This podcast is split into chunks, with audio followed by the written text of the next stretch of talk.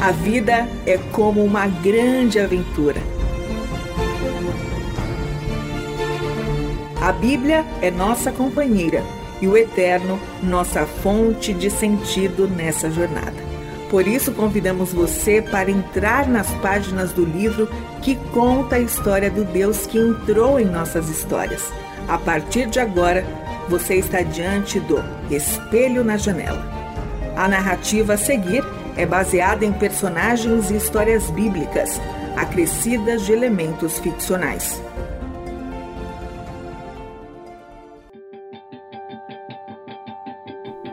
A vida é feita de muitas travessias, jornadas, peregrinações, caminhos. Chame como quiser. A verdade é que as nossas histórias são feitas com um ingrediente comum, que são as muitas saídas e chegadas que vivenciamos. Algumas dessas travessias são curtas, duram dias ou semanas. Outras são longas e chegam a durar anos ou até uma vida inteira. Às vezes, as saídas são planejadas por nós e têm pontos de chegada bem definidos. Outras vezes, saímos a contragosto. É quando os outros decidem por nós e vamos para onde não queremos ir. Essas são as travessias mais difíceis, nas quais muitos se perdem. Porém, alguns encontraram o caminho e deixaram as suas histórias. É o caso de José. Sua história é como todas as outras, feita de travessias. A primeira grande aventura de que se tem registro é quando ele, ainda jovem e sonhador, foi forçadamente enviado à terra do Egito pelos seus próprios irmãos. Essa foi uma história inesperada, pois José sonhou que exerceria um papel de liderança dentro de sua casa. Porém, tomados por ódio e por inveja, seus irmãos decidiram que não havia mais lugar para José em suas vidas, em suas histórias. O filho mais amado de seu pai Jacó era também o mais odiado dentre os seus irmãos. O cenário estava montado para que os irmãos planejassem e executassem um plano diabólico: dizer para o pai que José estava morto, devorado por um animal e aproveitar a ocasião para vendê-lo como escravo para uma caravana de ismaelitas que rumava ao Egito. Estava desenhada a primeira grande travessia de José, um longo e árido deserto da terra de sua família à vasta terra do Egito. Durante as travessias, coisas inesperadas podem acontecer. O que ocorre é que durante as nossas jornadas, cruzamos os caminhos de outras pessoas e outras pessoas cruzam os nossos caminhos. Foi assim com José. Desde que chegou no Egito, ficava evidente que nele havia algo de especial. Você e eu bem sabemos que esse algo especial era, de fato, alguém especial. O Eterno estava com José. O jovem ia deixando a sua marca a cada encontro, a cada decisão, a cada gesto de bem, onde quer que pisasse, a misericórdia e o amor real do Eterno se manifestavam por meio dele. Assim foi na casa de Potifar, o capitão da guarda do Faraó, que ele fez prosperar e onde mais uma vez foi injustiçado. Assim foi na prisão, que ele fez prosperar também, mas ali foi esquecido. Até que um dia aconteceu o mais inesperado dos convites que alguém poderia receber. José foi convocado pelo Faraó para que interpretasse os seus sonhos. José ouviu da boca do Faraó os sonhos e os interpretou. Além disso, ofereceu ao rei de todo o Egito o seu conselho, para que, quando os anos de escassez chegassem, a fome não destruísse a terra. Ao ouvir a interpretação dos sonhos e o plano de José, o Faraó viu que nele havia algo de especial. Nele vivia alguém especial.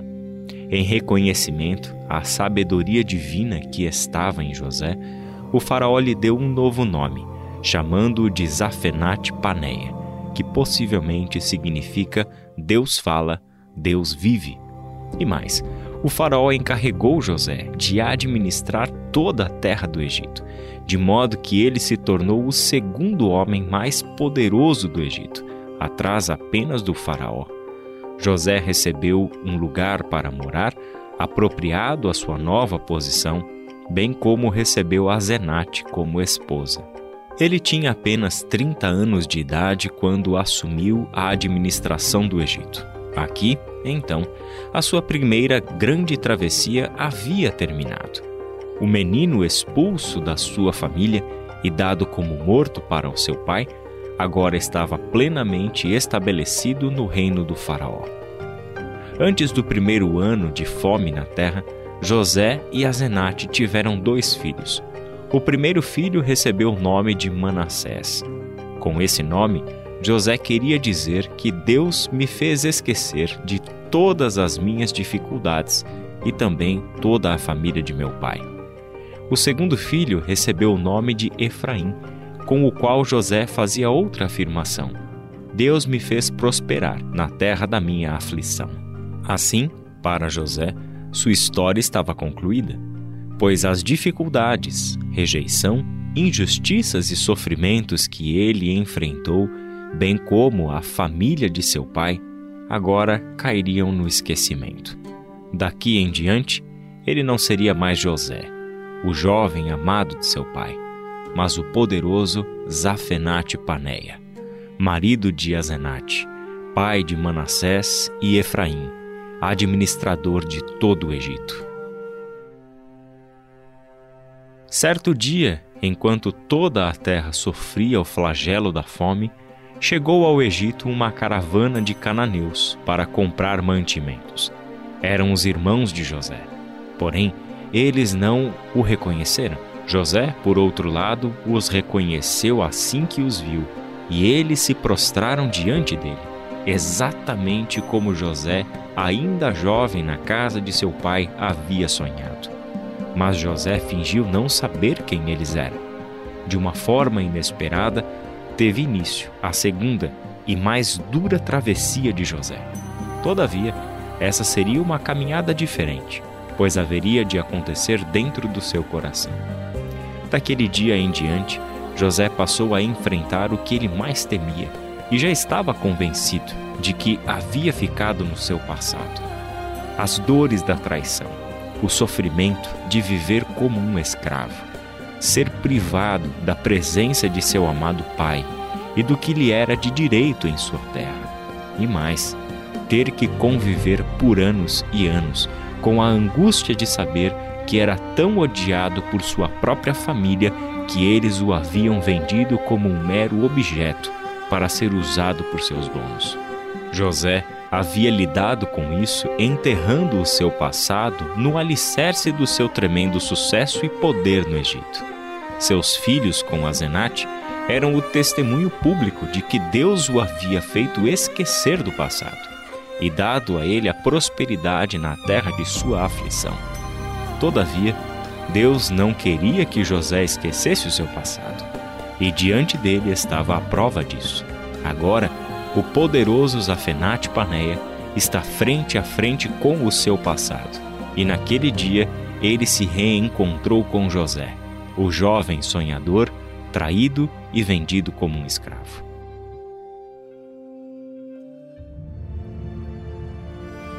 A jornada começou. José agora estava habitando a árida terra do ressentimento. Esse é um lugar perigoso para se habitar, repleto de armadilhas que podem custar vidas, tanto as de quem decide viver nessa terra como as de quem visita os que lá residem. Na terra do ressentimento se respira o ar da mágoa, da dor e do sofrimento. Cada memória é cortante como uma espada.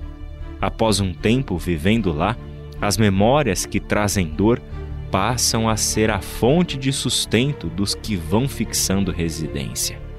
Logo, estes assimilam o jeito de agir daquela terra, vingança e violência, o jeito desesperado e cego de se desejar justiça ou reparação.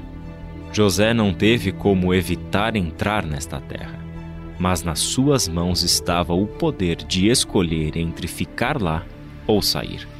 O Eterno estava com José, até mesmo na terra do ressentimento. Não há lugar no mundo, seja o mundo exterior ou interior, o do nosso coração, que o Eterno não possa estar. Como diziam os sábios do povo do Eterno, não há lugar em que se possa esconder da presença do Eterno. Sejam nos mais altos céus ou nas profundezas da terra, o seu amor leal nos alcança.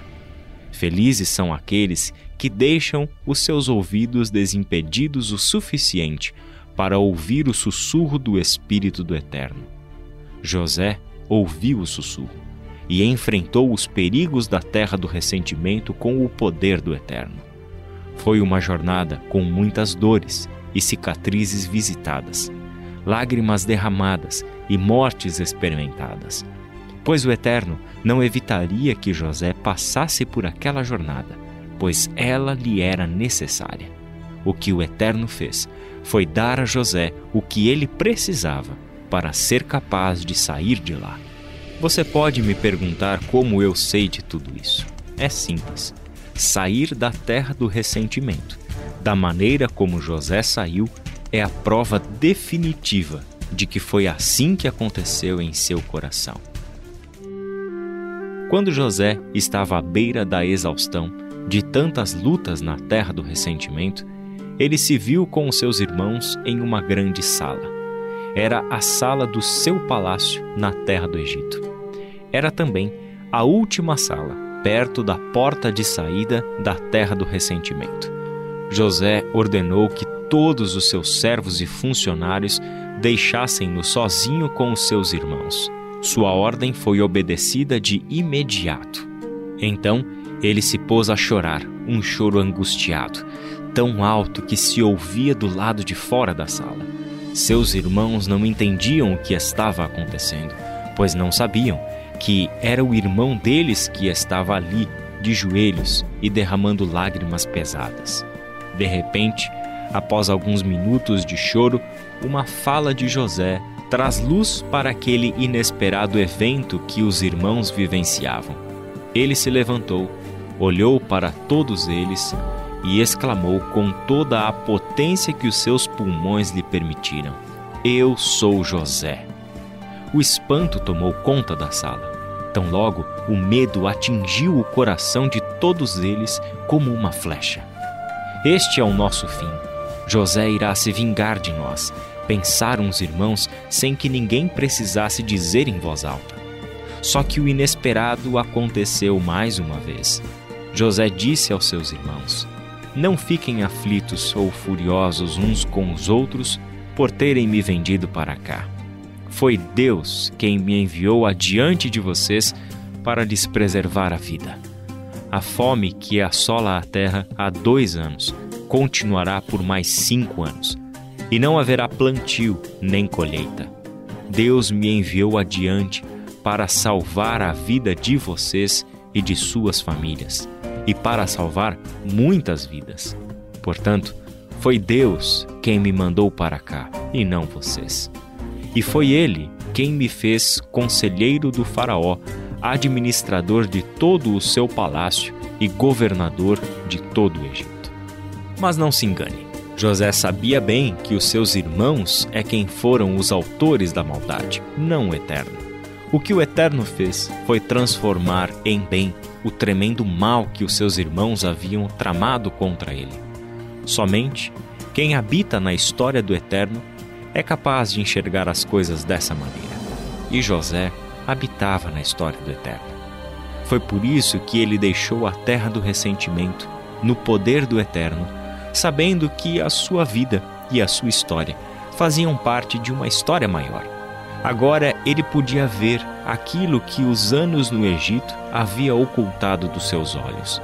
Viu também a graça do Eterno ao promover o encontro com os seus irmãos, para que nada ficasse soterrado com a falsa ideia de sucesso e poder.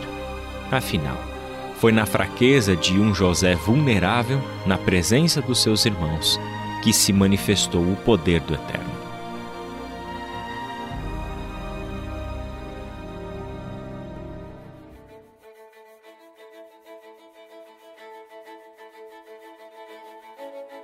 Da terra do ressentimento, José foi para a terra da generosidade, que é uma terra linda de se viver.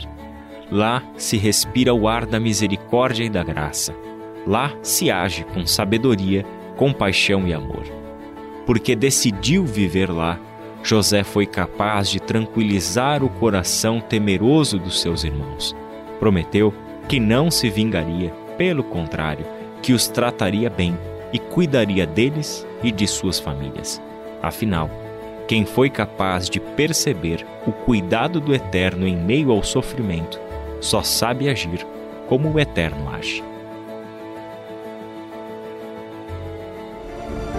Este foi o Espelho na Janela, escrito por Israel Mazacurati, Renata Borjato e André Daniel Heinck. Realização Transmundial.